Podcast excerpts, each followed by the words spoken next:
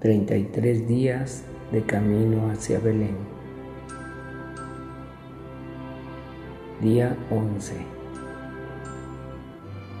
Camina en soledad.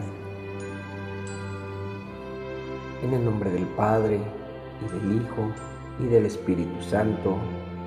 Amén.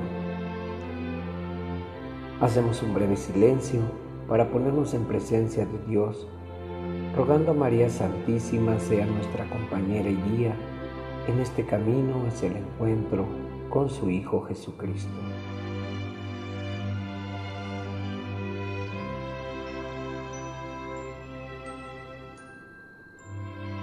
Oración Camino a Belén.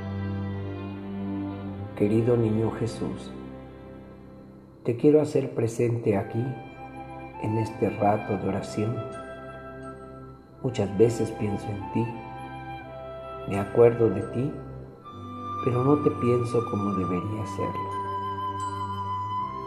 Pensarte es quererte y quererte es buscarte. Sí, quiero buscarte, caminar hacia ti, pero sabiendo que tú me buscas siempre primero. Quiero recorrer este camino de la mano de María, tu Madre, sostenido por el auxilio del Espíritu Santo, para que tu amor se revele en plenitud dentro de mi corazón en esta Navidad. Cita de hoy.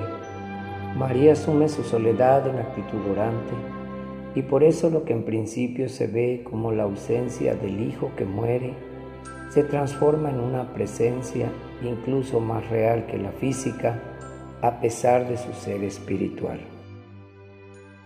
Reflexión.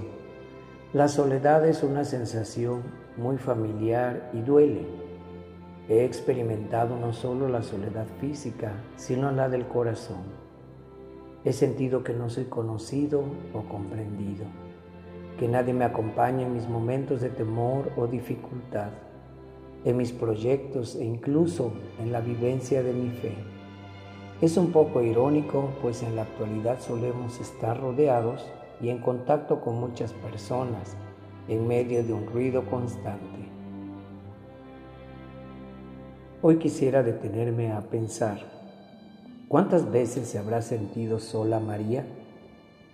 Humanamente sola, al recibir el anuncio del ángel y saber que no sería fácil que le creyeran, o al no poder contarle a nadie la profecía de Simeón sobre la espada que atravesaría su alma sola al quedarse sin el apoyo incondicional y protección de San José, y más sola que nunca al pie de la cruz o el día previo a la resurrección. ¿Cómo soportó tanta soledad? Solo encuentro una respuesta. Jamás estuvo sola. La soledad aparente en realidad era presencia de Dios y de su Hijo en su corazón.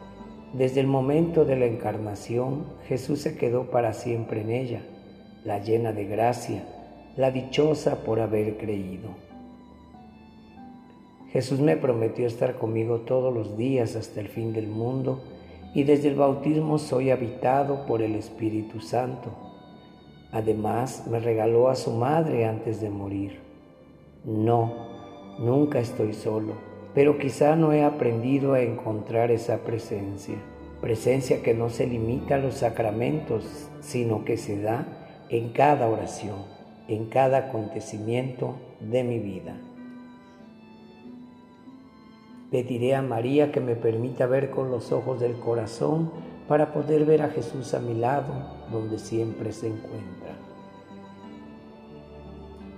Oración, no te canses, Madre una madre como tú no se cansa de esperar al que se aleja, de abrazar al que llora, de acariciar al que está herido, de consolar al que es débil, de sonreír al triste, de fortalecer al que es tentado.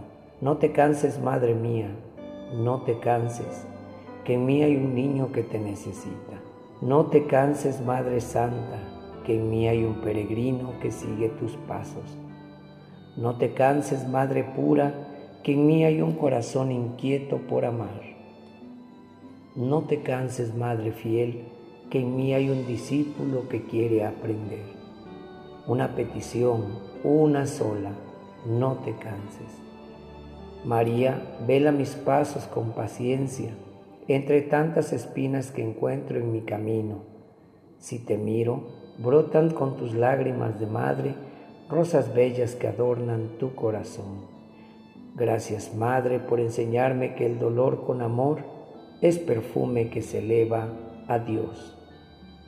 Del libro Jesús a mi alma del Padre Guillermo Serra. Propósito.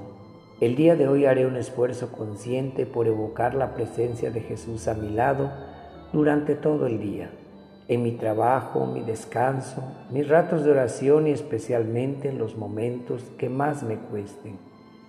Al finalizar este día escribiré en mi carta Gracias Jesús por ser mi compañero de camino. Gracias María por no haberte cansado de acompañarme y enseñarme a recibir a Jesús. Autor del texto, Padre Guillermo Serra.